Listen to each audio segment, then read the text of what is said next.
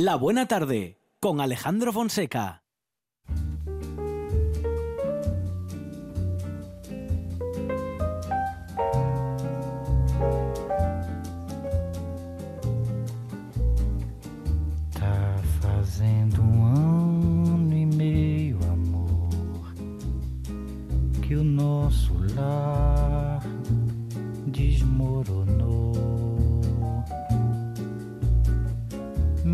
Sabiá,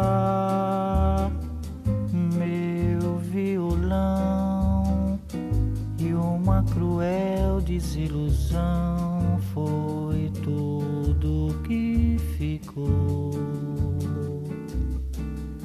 Ficou pra machucar meu coração.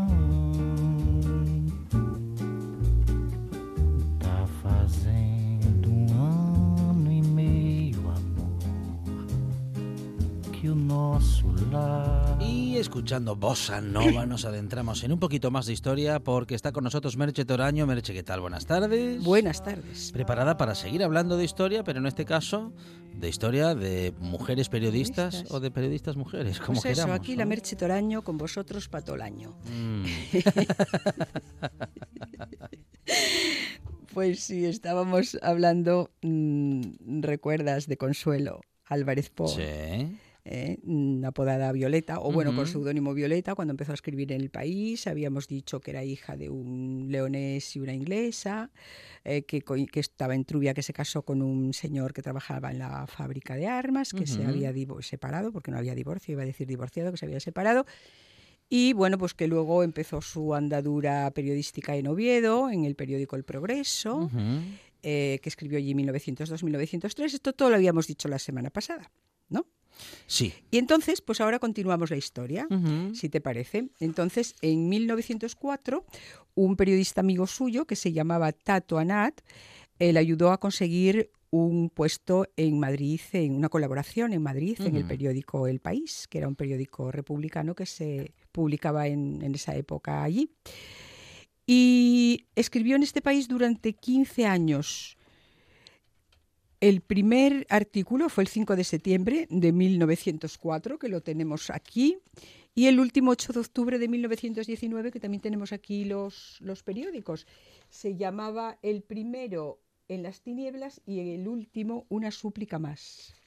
Ujú. Aquí los, los tenemos.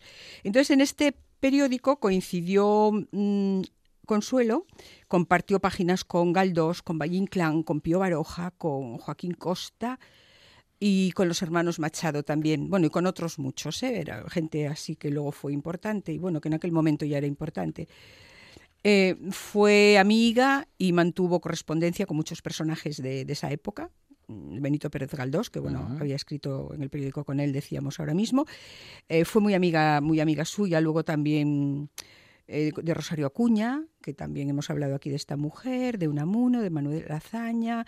Y en la Casa Museo de Benito Pérez Galdós de Las Palmas de Gran Canaria hay unas cartas se conservan unas cartas en que Consuelo Álvarez Violeta escribió a Benito. Me parece que son unas siete cartas o así. Y no sé si por aquello de que Dios los cría y ellos se juntan, también encontró a Pepe Jackson. ¿Recuerdas que Pepe Jackson era aquel señor que le decía a Rosario de Acuña, tire usted la pluma, hágame el favor, vaya a hacer calceta? No, Mm. calceta no, No. a zurcir Ah, calcetines. eso es. Le daba el rol de zurcidora de calcetines, ¿no? Bueno, pues este señor coincide también con, con Consuelo porque era, trabajaba él, en- él también en telégrafos y en todas las fiestas que había de telégrafos, una vez que hubo un homenaje a Consuelo y tal, pues él también habló, debía tener mucho afán de protagonista, le debía gustar mucho que le vieran porque en estas reuniones pues siempre hacía una especie de oda ¿no? al, al trabajo de telegrafista y todo eso. Escribió... mm, esta Consuelo, o Violeta, vamos a llamarla a partir de ahora Violeta, porque se la conoció a partir del país como Violeta. ¿eh? En el Progreso de Oviedo, decíamos, en la Conciencia Libre, que era una publicación libre pensadora, en el país, en la vida socialista, en el Telegrafista Español, en el pensamiento femenino. Y mm, bueno, en el país entró como colaboradora y enseguida pasó a ser redactora del periódico. ¿eh? Pero esto del periodismo pues no le aportaba una gran situación económica a Viol y Violeta insistió en recuperar el puesto de telégrafos, aquel puesto que se, que se había, había preparado un examen, que había aprobado y que nunca le llegó el puesto, ¿no? Pero bueno, pues en, en 1908 al final la admiten eh, como auxiliar femenina de, de tercera en Madrid y un año después se convocaron oposiciones para mujeres en, el, en telégrafos, ¿eh? estoy hablando. Se presentó para la de auxiliar femenina de tercera y aprobaron ella y su hija, pero y obtuvo plaza, y obtuvo una plaza por la que cobraba mil pesetas al año. Está bien, ¿no? Mm. Bueno, no sé en la época lo que daría de sí, pero mil, mil pesetas al año igual era, era un fortunón. No creo. Sería Un fortunón, no sé un yo, sueldito ¿eh? normal, Sí. ¿no? Y en otra convocatoria, convocatoria de, para mm, auxiliar de segunda, iba a estar Clara Campoamor, que luego se hizo muy amiga de Violeta, porque las dos fueron telegrafistas. Clara Campoamor, que también hablaremos aquí de ella, fue telegrafista también. Eh, mm, no dejó el periodismo nunca, ¿eh? pese a esto de trabajar en telégrafos. Violeta siempre compaginó este trabajo con el periodismo. Y fíjate tú, pues debía serle útil lo de ser telegrafista en esos momentos, porque lo que hacía ella en telégrafos era enviar y recibir comunicados en Morse. Imagínate las cosas que se enteraba, ¿no? Yo creo que igual le iba bien esto Sí, también sí, luego sí. para el periodismo. ¿eh? Trabajaba mu- muchísimo de sol a sol esta mujer. Y en 1905, tal vez recordando aquella situación de casada en la que había sido infeliz, o por lo menos no había sido feliz, escribía en El País que era más virtud huir noblemente de un marido a quien no se ama que engañarlo a mansalva, fingir caricias, vender promesas y aceptar con repugnancia penosas realidades. También se comenta, claro, ¿eh? sí, también se comenta que hubo ahí una chispita, mm, vamos a decir, de amor o de lo que sea por otra persona. Ella y el marido también, ¿no? o sea, que hubo en este matrimonio más cosas que la de, lo parece ser que lo de las explosiones de los cañones y esto que contábamos la semana pasada. Elaboró como Violeta artículos de todo tipo, pero sobre todo de contenido político y social, como la igualdad entre hombre y mujer, los malos tratos a las mujeres, el divorcio, la educación integral para niños y niñas, los desahucios, etcétera, todo temas de este tipo.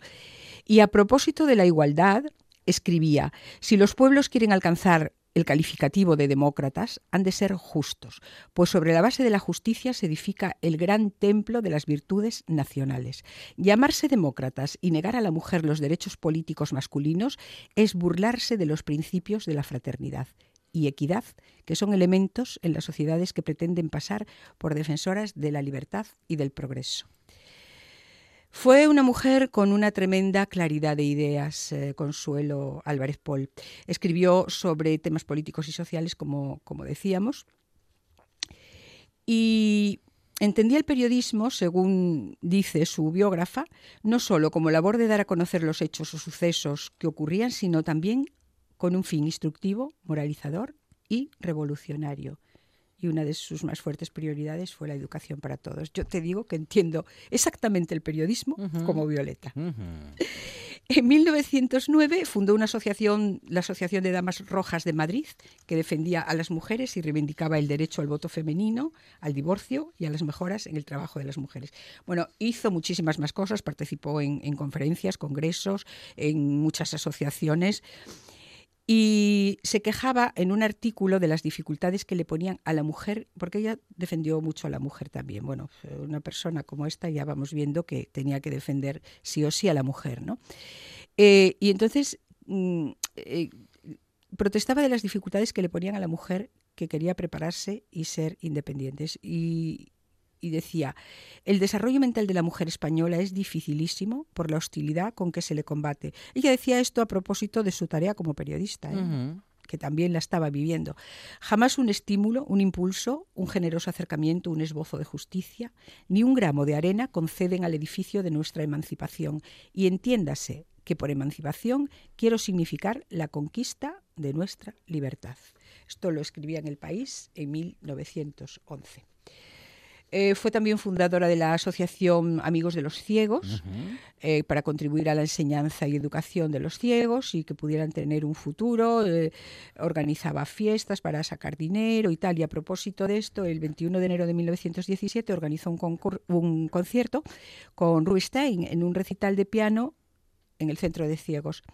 Y explica ella siempre, la periodista, y lo explica también en El País, eh, cómo la emocionó la cara que ponían los niños, la expresión de los niños ciegos cuando escuchaban aquellas notas de, de aquel maestro de, de la Mm. música. Sí, sí, sí. Fue una feminista reconocida y anticlerical y activista en defensa de los derechos de la mujer, como ya vengo diciendo. Y en sus escritos y mítines siempre denunció la labor de la Iglesia en contra de la emancipación de las mujeres.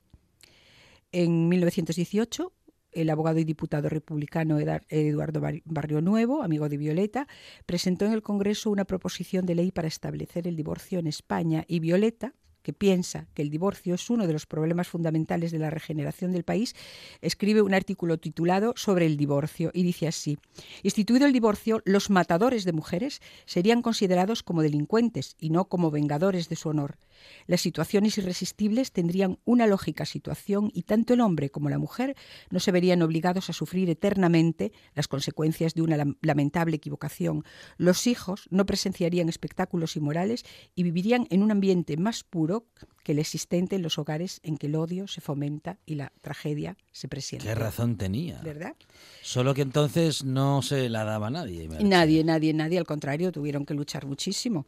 Pero trabajar en un organismo puntero en la tecnología del momento, imagínate, como era Telégrafos, la convirtió en una de las primeras periodistas que probó la radio, y esto se acerca a Ah, nosotros. Muy bien. Y es que ya estamos en 1917, en que comenzaron los primeros ensayos radiofónicos en aquella compañía ibérica que se que llamaban, ¿no? de telecomunicaciones, fundada por Antonio de Castilla, y fue en uno de esos talleres, según cuenta Victoria Crespo, que es la, la biógrafa, o que escribió un libro sobre ella, em, fue allí en la que esa, en ese e- e- en ese centro donde se pudo escuchar por primera vez Radio Ibérica en 1923. Lo que pasa que esa primera vez se pudo escuchar una ópera solo, ¿eh?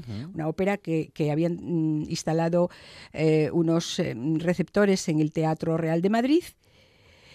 Pero esta no fue la primera emisora oficial, ¿eh? de hecho Radio Ibérica era E EAJ6. Esto quería decir que fue la sexta en obtener la licencia. La primera licencia en España la obtuvo Radio Barcelona, que empezó a emitir el 14 de noviembre de 1924 y era E EAJ1. Radio Bar- EAJ1 Radio Barcelona, E por España, AJ porque designaba las estaciones de telegrafía sin hilos y 1 por ser la primera que y luego emitiría paralelamente con esta Radio Ibérica y con otras cinco. ¿eh? Por eso Radio Ibérica era EAJ6 porque fue la sexta en recibir la licencia, ¿te das cuenta? Sexta licencia, pues. ah, J6, en ese Barcelona, orden se daba. J1. Claro. ¿eh?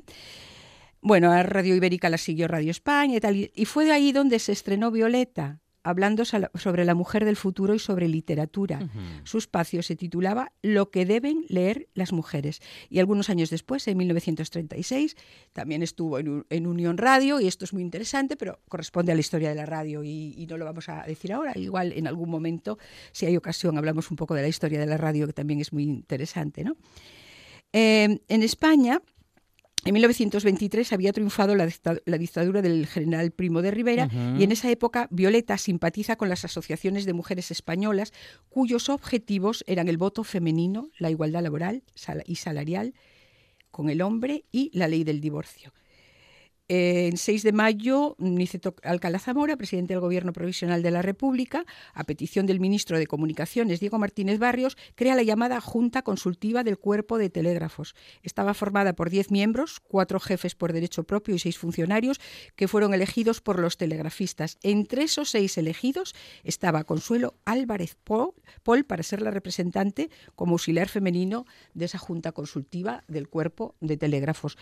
Eh, mm, ¿Tenemos cuánto tiempo, más o menos? Ahora mismo estaba justamente a punto de decirte, Merche, que tenemos que terminar con la Bueno. vida de Consuelo Álvarez Pol la próxima semana, si te parece. Si quieres, sí, porque hay unas cuantas cositas. Podía acabar ahora diciendo pues eh, eh, que hicieron, le hicieron un sello y todo eso, pero yo creo que como Claro. mm, es bastante interesante lo que queda por contar, lo contamos la semana que viene, si te parece. ¿Te Lo parece haremos bien? y seguiremos con la vida de Consuelo Álvarez Paul, de Violeta, periodista, telegrafista y telegrafista periodista. Una vida que nos cuenta Merche Toraño. Y Merche. sí, Sí, os, la, os la sí. contaré y además empezaremos con otra mujer. Muy interesante también. Merche, muchas gracias. No te digo más, pero te va a gustar. Claro que sí. Lo esperamos la semana que viene más. La semana que viene. Hasta el martes. Como menú del día, primero, segundo y postre. Y a la carta, radio. www.rtpa.es Nuestros programas cuando quieras y las veces que quieras. www.rtpa.es RPA, tu radio en Internet. La buena tarde, con Alejandro Fonseca.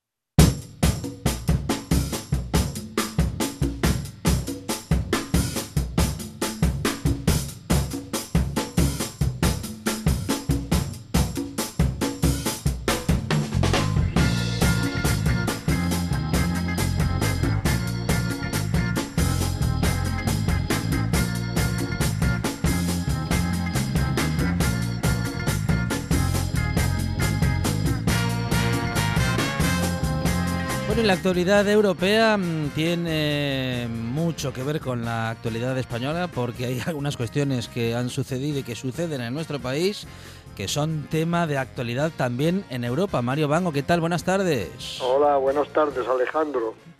Bueno, es el tema del día, de la semana y posiblemente ya del año. Mario, Cataluña es eh, tema de conversación en Europa. Sí, sí, sí, y de manifestaciones. eh. Hoy hubo una manifestación de unas 200 personas aproximadamente eh, delante del Parlamento Europeo y delante de la Comisión, encabezada naturalmente por Carles Puigdemont y los otros subidos eh, de Cataluña, y en la que participaron algunos diputados de diferentes partidos, generalmente de, de extrema izquierda, y bueno, y nacionalistas de diferentes tipos, incluidos los los belgas, ¿no? Que ya hablamos varias veces de que el partido que gobierna en la comunidad de Flandes, eh, pues apoya directamente a Puigdemont porque es un partido nacionalista, ¿no? Ujú. Bueno, ¿alguna similitud entre Cataluña y Bélgica? Bueno, lo que ocurre es que en Bélgica el Partido Nacionalista que de Flandes, la NBA, NVA, eh, no defiende eh, una, una política de enfrentamiento con el gobierno central en el que al que formó parte hasta diciembre del año pasado, eh, sino que defiende ir eh, conquistando la autonomía y la digamos que lo que ellos consideran liberación nacional eh, por medio de una actitud de negociación y de logro de, de digamos que de nuevas eh, competencias sin necesidad de ir a un enfrentamiento ni a un referéndum, ¿no? Pero ellos apoyan claramente a, a, a la- en fin, a los partidos que defienden en Cataluña eh, la, eh, el referéndum y el salir de España, ¿no? Irse de España. Por cierto Bueno, que ahora alguna- mismo sí, acaba de producirse una novedad eh, con respecto a la euroorden que, que remitió España ayer eh, para eh, Carlos Puigdemont y el, el fiscal, la Fiscalía de Bruselas, que es quien la ha recibido, eh, ha pedido que sea traducida a alguna de las lenguas oficiales en este país, que son el flamenco, el alemán o el, o el francés, o al inglés. Y parece que el Tribunal Supremo Español eh, va a traducirla a alguna de esas lenguas, porque está solo en español la euroorden.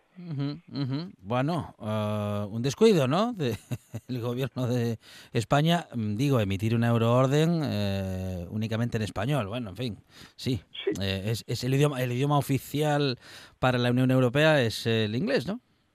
Bueno, es que la, la euroorden es está dirigida a Bélgica y por lo tanto los belgas, vamos, la Fiscalía belga dice que tiene que estar en alguno de los idiomas eh, del país o en inglés, que es el idioma que todos aceptan como, como válido para este tipo de cosas. Bueno, eh, el, Tribunal Superior Español parece que ya ha contestado que sí, que lo va, que la va a traducir, pero tardará por lo menos una semana, ¿no? Con lo cual, hasta entonces no habrá, no se iniciará el procedimiento que todo el mundo intuye que va a ser eh, largo, ¿no? Ayer el abogado de de Puigdemont, que es un abogado belga, ya dijo que él va a recurrir, cree que va a tener que recurrir, salvo que antes le den la razón, a cuatro instancias, con lo cual se supone que, que no será eh, no se resolverá en dos meses, ¿no? Teniendo en cuenta cómo, cómo funciona la justicia. Otra cosa es que, que haya una resolución favorable para,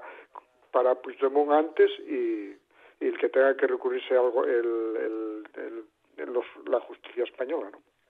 Y tardar van a tardar seguro porque si tardan una semana solamente en traducir la euroorden, pues seguramente van a tardar bastante tiempo ¿no? con, con todo el proceso. Pero en todo caso, ¿cuáles son, en fin, las opiniones, las voces que se escuchan en Europa, en el Parlamento, uh, respecto de la sentencia del eh, proceso, Mario? Bueno, ayer eh, la Comisión Europea, la portavoz de la Comisión Europea, fue una vez más contundente en esta materia, ¿no?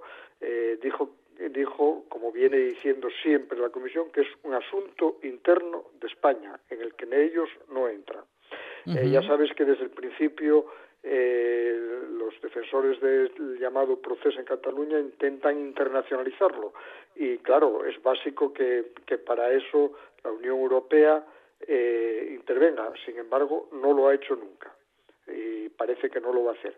Respecto a las opiniones de los partidos, bueno, pues eh, los partidos en los que eh, los independentistas o, sus organizaciones están representados, pues bueno, eh, defienden, consideran que es una sentencia excesiva, pero no hay, digamos, un movimiento potente que, que, intervenga en este caso. ¿no?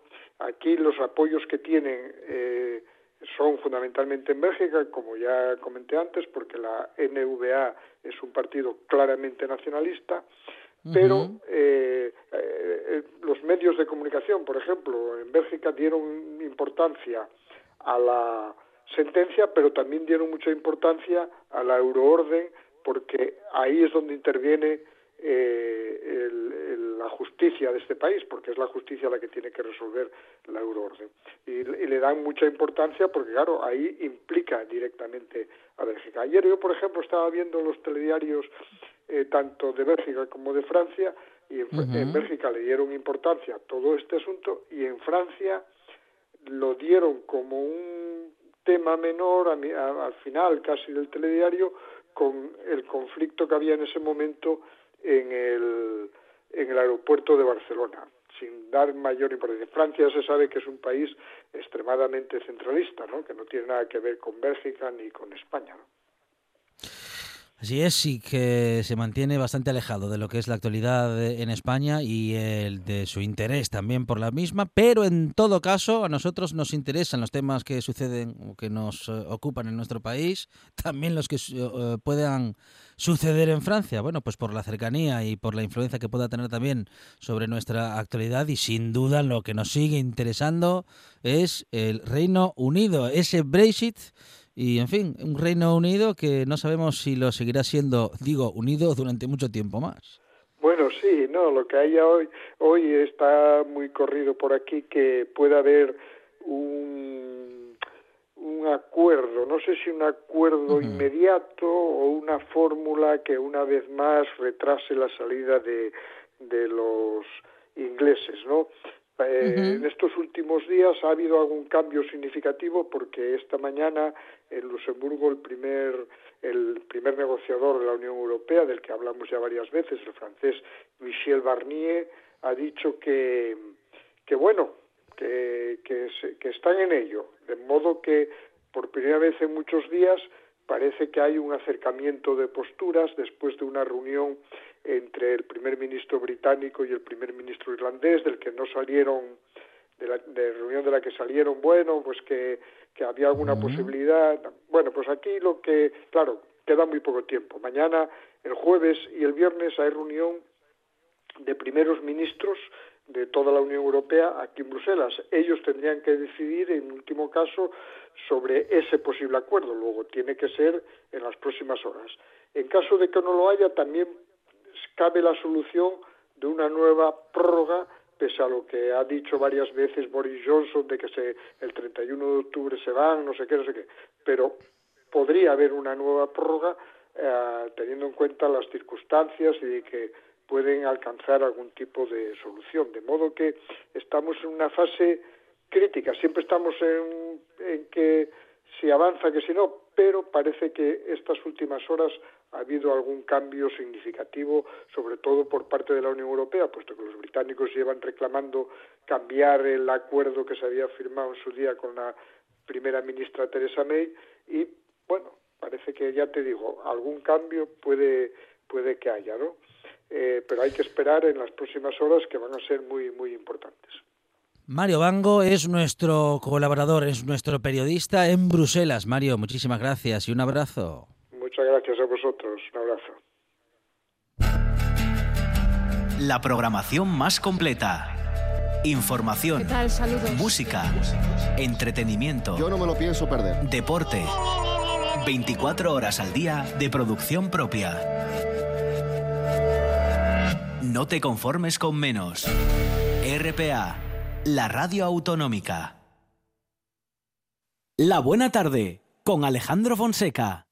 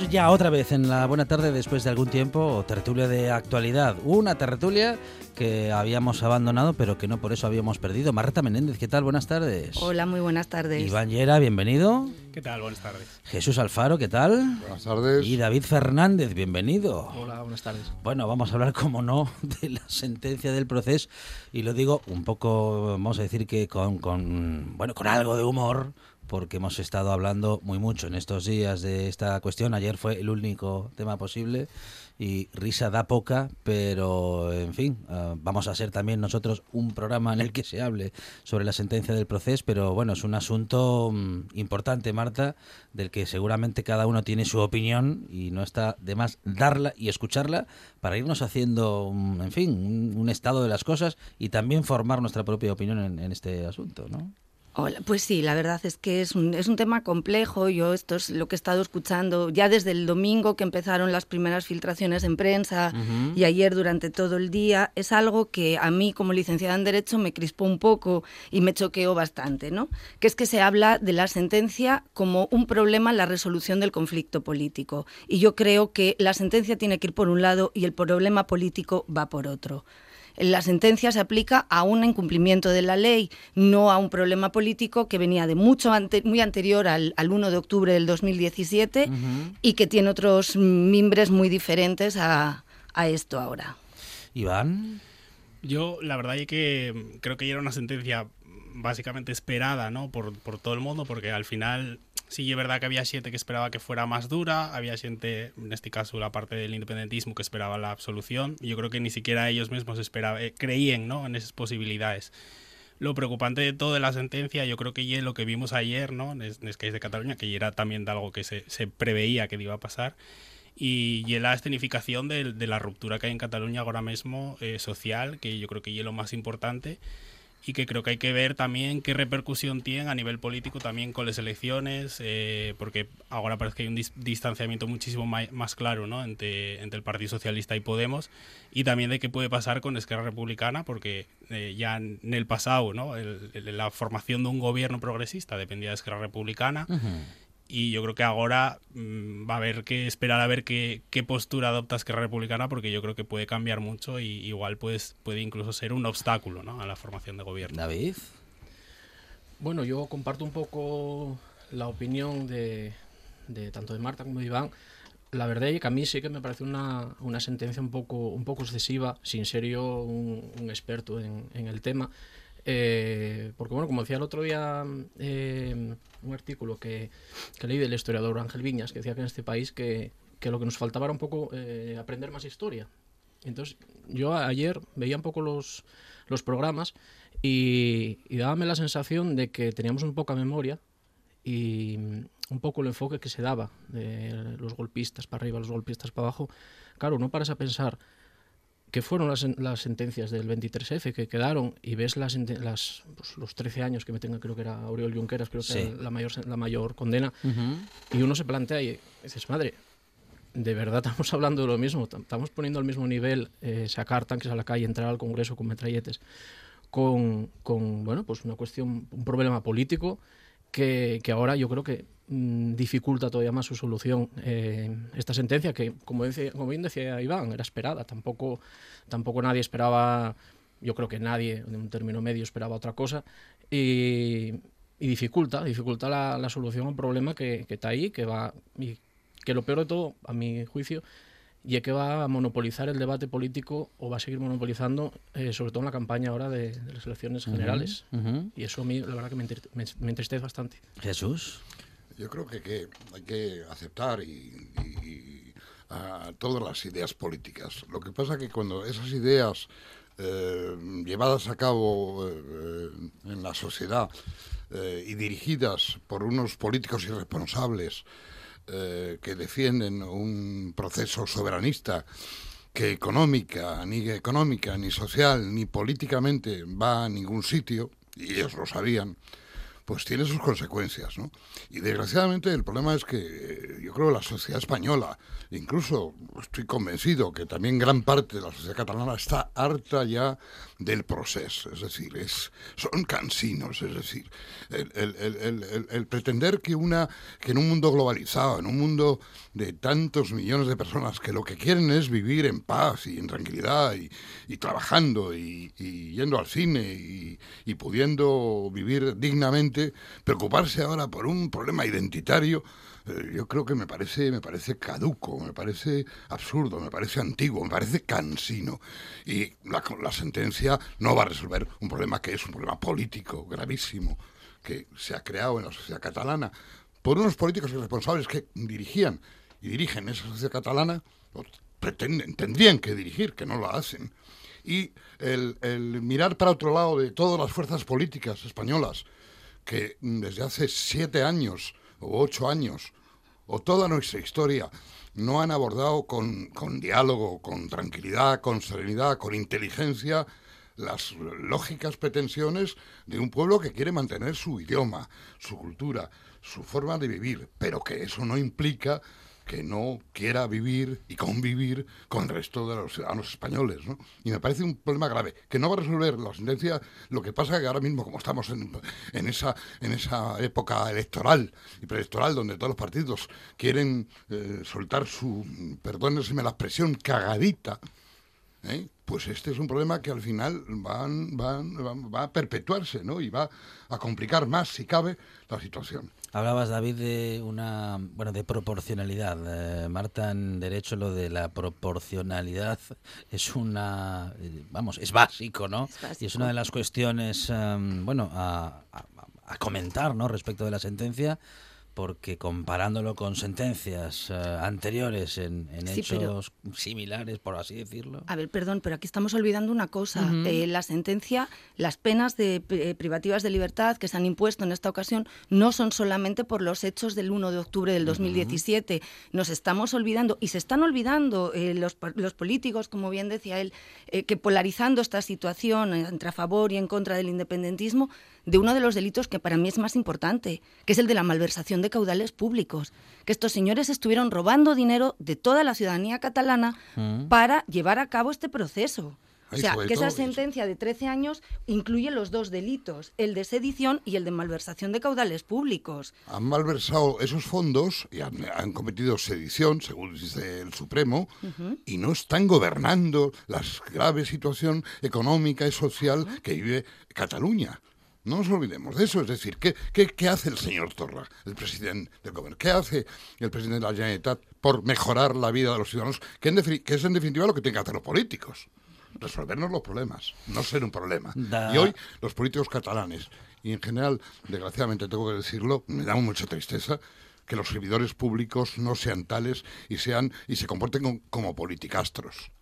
Eh, David Iván eh, comentaba hace un momento mm, justamente lo bueno lo poco conveniente o en todo caso cómo puede complicar las cosas para un acuerdo de gobierno que ya estuvo complicado en fases anteriores Mm, bueno pues una sentencia condenatoria como esta que aunque se esperaba bueno pues se ha concretado parece que aleja en lo político mucho más al partido que en este momento ostenta el poder, al menos en funciones, que es el Partido Socialista, y, y- y aventura, Iván o aventuraba en su comentario pues, más complicaciones en un posible acuerdo en el que posiblemente Esquerra no vaya a entrar, como parecía que sí iba a hacerlo, eh, bueno, pues en el anterior acuerdo fallido. Sí, totalmente. Es que eh, ahora mismo el, debate se, el debate se va a circunscribir a, la cuestión identitaria, que yo no estoy de acuerdo. Para mí es muy importante eh, y para mucha gente es muy importante. Y eso, pues, eh, una, una diversidad de- del estado en el que vivimos que tenemos que, tenemos que entender, aunque yo no comparta cómo lo materialicen, sí que entiendo que para mucha, para mucha gente eso es fundamental. Y claro, a la hora de, de la, a la hora de abordar las elecciones generales, claro, va a haber una fragmentación que ya existe ya por número de partidos tremenda, pero ahora esto eh, marca una línea. Y ayer se veía, había unos partidos políticos que ya, ya estaban planteando incluso eh, reformar la legislación para endurecer todavía más la- el castigo porque parecía, porque parecía poco.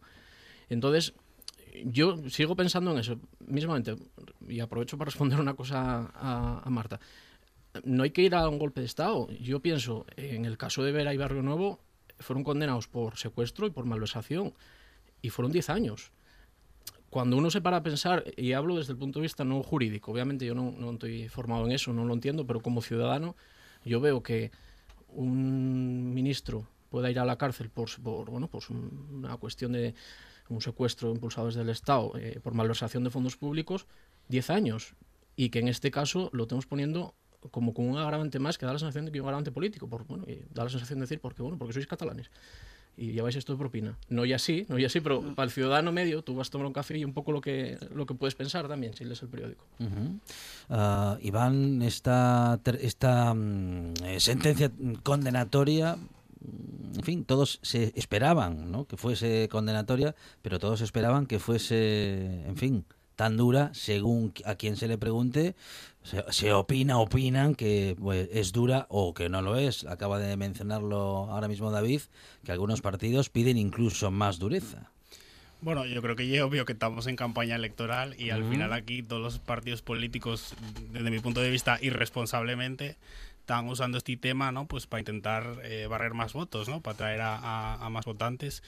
Y pues eso yo creo que hay una gran irresponsabilidad porque creo que la situación en Cataluña ahora mismo ye, ¿no? está en un límite ya. Y es verdad que al final en Cataluña hay un 50% aproximado de personas que están votando a partidos eh, independentistas que lleven el programa electoral clarísimamente la independencia y que en muchos casos da ellos igual cómo se llega a eso. Entonces yo creo que hay que tratarlo con un poquitín más de, de cuidado, ¿no? Yo creo que hay que ser muy rigurosos con este tema y tratar ahora mismo de, de tender potes y, y de que se restablezca la comunicación, por lo menos, entre los gobiernos. Jesús. Hombre, yo creo que el problema es que vamos, hay que dejar clarísimo que estamos en un Estado de Derecho, que hay una separación de poderes, que los hechos que sucedieron en Cataluña, eh, coordinados y dirigidos por la cúpula del gobierno catalán, fueron enormemente graves, es decir, fue una insurrección, fue una sedición en, en- en- en lenguaje técnico, como dice la sentencia del Tribunal Supremo, y, y tiene unas penas tipificadas en el Código Penal. ¿Respetamos o no eh, que estamos en un Estado de Derecho? ¿Sabemos o no que estamos en un Estado de Derecho? Y el que hace un, comete un delito saltándose la legalidad institucional, porque no, olvidemos que lo de septiembre, la ley de transitoriedad eh, política catalana, eh, el, llamamiento, eh, bueno, y el actual llamamiento a la desobediencia civil, eso es inadmisible en cualquier país democrático europeo. Es decir, bueno, llamar, lanzar a las calles a las gentes engañándolas, tergiversando la historia catalana, eh, engañando a, la ciudadanía y, y- y jugando solo con las emociones y no con la cabeza. Y ahora mismo necesitamos cabeza, necesitamos razón, razonamiento, necesitamos diálogo. No se puede mm, permitir, eh, y lo digo desde un punto de vista democrático, es decir, eh, la ley y las fuerzas de seguridad del Estado tienen que impedir que se tome un aeropuerto, que es una, industria, una infraestructura básica, una infraestructura crítica.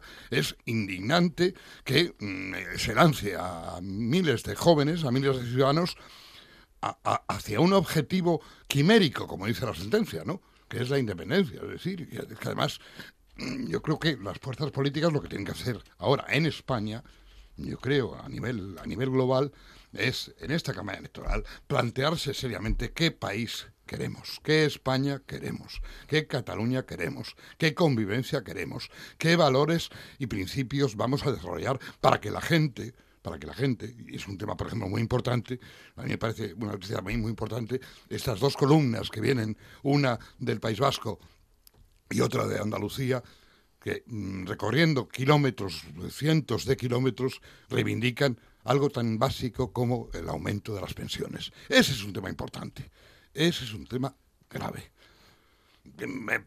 Pelearnos ahora eh, y discutir eh, si los catalanes tienen menos derecho que, o más derechos que los españoles, que plantear que vivimos en un Estado, en una república bananera o un Estado tercermundista. No, no, señores. Vivimos en un Estado democrático donde hay poder legislativo, poder ejecutivo y poder judicial. Y el poder judicial estudia y castiga o absuelve las conductas responsables o irresponsables de los políticos y de todos los ciudadanos. Todos suponíamos o suponíamos en general que la condena iba, que la sentencia iba a ser condenatoria, pero ¿alguno suponía que los partidos políticos no harían un uso electoral de la sentencia?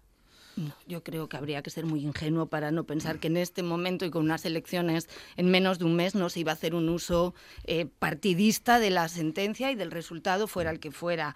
De todas formas, estoy de acuerdo con Jesús, es absolutamente irresponsable hacer esto. Si creemos en el- la separación de poderes de un Estado de Derecho, el la justicia ha hablado, la justicia, eh, los jueces están para hacer eh, cumplir las sentencias y para ejecutarlas. Y los políticos deberían de dedicarse a lo que tienen que dedicarse, que en este momento no es pensar si la sentencia me, me ayuda o, me impide formar un gobierno o no te voy a apoyar o sí te voy a apoyar. Tengamos más altura de miras, lo que se necesita es precisamente formar un gobierno, un gobierno que esté dispuesto a sentarse con el gobierno catalán y a decir, vamos a empezar por donde había que haber empezado hace ocho años. Es, vamos a sentarnos a llegar a aquellos puntos de unión en los que estamos de acuerdo y que nos permitan ir avanzando.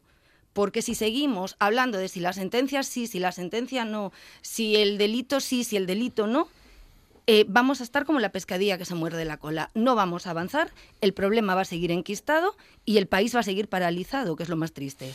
Es posible que estemos ante un uso electoral, David, de bueno, de todo un conflicto territorial que en este momento nos tiene justamente en eh, eh, eh, bueno, pues en fin, en, en este momento con esta situación. Sí, sí. David o Iván, perdón. Eh, David, David. Ah, bueno, yo es que estoy, yo estoy de acuerdo. Yo creo que de hecho los comunicados de los partidos políticos ya estaban escritos ya de la semana pasada como poco. Y, y vamos, eh, en ambos sentidos o de antes.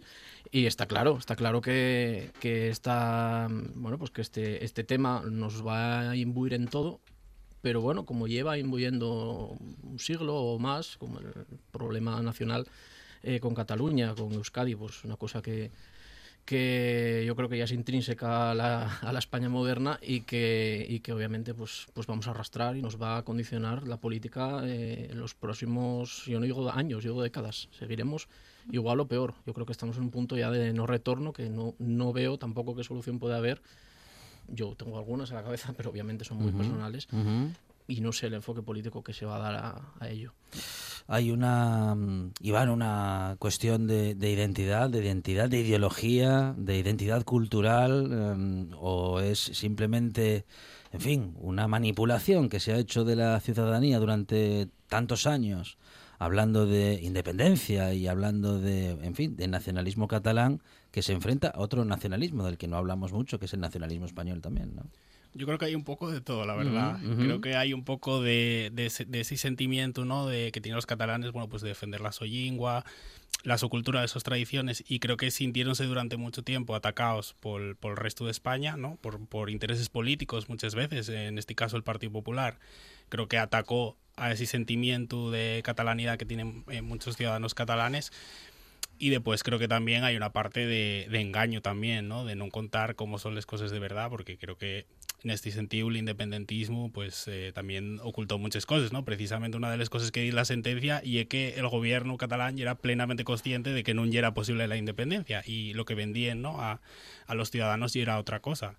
Y también estoy de acuerdo con David en ese sentido de que yo creo que este es un problema que llevamos arrastrando desde va muchos años, especialmente desde, bueno, aquella reunión entre Artur Mas, ¿no? De- con Mariano Rajoy, en paz que fue, eh, para el tema de, pues, el pacto fiscal.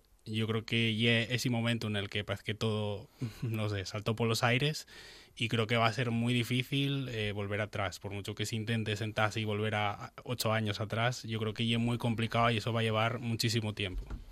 Jesús. Yo creo que los políticos serios en este país, que los hay, aunque no sean grandes líderes, y, yo creo que lo que les caracterice fundamentalmente es, desgraciadamente, a mi manera de ver, la mediocridad. Yo creo que se tenían que sentar, eh, sentarse y ponerse a hablar y a dialogar mm, y a respetar mm, todos eh, lo que es un gobierno y lo que es una oposición. Es decir, lo que no vale en estos momentos tan difíciles en la vida española, a nivel económico, a nivel social, a nivel político, con esta espera, larga espera eh, de, de la formación, de la construcción de un gobierno, en un momento tan delicado en, a, nivel, a nivel internacional, con la eventual salida de- del Reino Unido de la Unión Europea, eh, la política mm, payasil, y perdónenme la expresión, del presidente Trump norteamericano, con, con esas guerras comerciales con China, con esos problemas que tenemos y los problemas económicos de esa desaceleración que llaman, ¿no? que estamos viviendo, eh, ¿qué pasa? Que nadie se preocupa por los ciudadanos y por la vida cotidiana y por el desempleo y por las pensiones y por la sanidad y por la educación. ¿Qué país queremos? ¿Qué España queremos? Y dejémonos de, de decir que, Cataluña, con siete millones de, y medio de habitantes, quiere ser independiente de España. Porque ¿a quién venden los catalanes? A España y a Europa. Y están integrados en un mundo muy concreto, muy pequeño y a la vez muy grande. Mm, Dejémonos de tonterías, dejémonos de, de hacer, de hacer el, el- el canelo, vamos a decirlo así, en expresión eh, vulgar, y vamos a, a- pensar en los, a formar un gobierno a que a que haya asuntos de estado que no son cuestionables que no son aquí no no vale ya estar en permanente campaña electoral. Estamos que lo único que hace es cansar a los ciudadanos y alejarlos de lo de lo que son sus intereses de que es respetar a unos políticos que son sus servidores y que son los que mm, tienen que ayudar y tienen que dirigir por dónde ir a, a conducir a una sociedad que está en estos momentos en la más absoluta perplejidad, incertidumbre, eh, ruido. No hay más que ruido, no hay más que sucesos hoy en las televisiones. En las, eh, es, que, es que es tremendo. ¿Y cómo influirá, indignado, cómo perdón, ¿eh? influirá este asunto en la campaña, Marta? Evidentemente ya está influyendo. Eh, ahora mismo el debate electoral va a ser eh, Cataluña sí, Cataluña no, la ruptura de España, eh, el famoso eh, porque se lo he oído todavía esta tarde a Inés Arrimadas, el famoso indulto mm, del que nadie ha hablado nada más que ella, eh, y es esa permanente polarización tanto del nacionalismo español, como tú decías, como del nacionalismo catalán, que no va a llevar a nada bueno porque no tiene solución. Si seguimos polarizando, aparte de que yo hablo quizás egoístamente, pero ante estas situaciones tremendamente polarizadas, donde es el debate continuo de ellos contra nosotros, los buenos contra los malos, lo blanco contra lo negro, todos los que nos situamos en el término medio, que somos más moderados, sinceramente nos empezamos a sentir huérfanos de alguien que nos represente con un poco de sentido común. Cansados, estamos cansados de esa, de esa polarización, de esas peleas absurdas, que, que si el 155, que si el indulto, pero mire usted, señores, vamos a gobernar este país, vamos a resolver el problema del desempleo, vamos a, a reindustrializar este país, vamos a ocuparnos de la innovación tecnológica, vamos a ocuparnos de la sanidad, de una sanidad para todos, vamos a ocuparnos de una convivencia pacífica y de progreso en este país en este país, y hablo de este país, hablo de España, hablo de Cataluña, hablo de Asturias, hablo de, Galicia, de, Extremadura. Coño, vamos a hacer, a, hacer política. Vamos a hacer es proyecto de país. ¿Qué país queremos cuando seamos mayores? Pues cuando seamos mayores, la gente lo que quiere es trabajar y poder vivir y que no haya sueldos de miseria, que no, que los trabajadores no sean pobres, algunos trabajadores, que puedan tener educación sus hijos, que puedan tener parques eh, sus niños y sus perritos. Es lo que quiere la gente. Y dejémonos de tonterías y de, de chorradas. Iván, no nos, ¿cómo- no nos cuenten más. eh, ¿Cómo más influirá. ¿Cómo influirá la sentencia en la campaña electoral? Yo creo que ya lo vimos en ocasiones pasadas, sin sentencia Mm, ni, ni mm. nada, que el tema de Cataluña al final termina monopolizando eh, absolutamente el debate político. Y es verdad que los políticos yo creo que en este sentido tienen responsabilidad, porque al final son ellos un poco los que no lleven a los medios también un poco las temáticas, los que marquen un poco la, la agenda. Pero tampoco podemos negar que si tú vas a la calle, güey, de lo que está hablando la gente, y de Cataluña. O sea, Ujú, aunque hay otros temas que son mucho más importantes, por supuesto, como el empleo, como las pensiones, pero y es verdad que este ye un tema, ¿no? Que como que nos, nos enciende mucho por un lado o por otro, pero y es verdad que hay un tema que está muy vivo y al final lo que tienen que hacer los políticos es dar soluciones, que es lo que no se está haciendo, porque más allá de- del 155 poco más se escuchó, ¿no? Yo creo que nadie propuso, eh, pues eso, un modelo de país, ¿no? ¿Qué, qué queremos hacer y cómo lo vamos a hacer? Y, y ya- na- nadie propuso eso, ¿no? No hay opciones. Último minuto, David. Nada, eh, lo mismo que dice eh, Iván, más o menos. Eh, yo como asturiano lo que sufro no y el nacionalismo catalán, y ese ultraespañolismo que ahora emerge y que nos planta un banderón en la escandalera y que parece que todos los problemas de, de Asturias van a ser van a ser Cataluña sí, Cataluña no, cuando yo creo que bueno, Asturias tenemos problemas propios que tenemos que afrontar y la campaña lamentablemente no, no vamos a, a dedicar nada a ellos, eh, muy a mi pesar y, a- y yo creo que al de todos los votantes asturianos. David Fernández, Marta Menéndez, Iván Llera y Jesús Alfaro, muchísimas gracias a los cuatro por haber compartido con nosotros vuestras opiniones y haber pensado en voz alta en esta buena tarde. Gracias. Gracias. Gracias.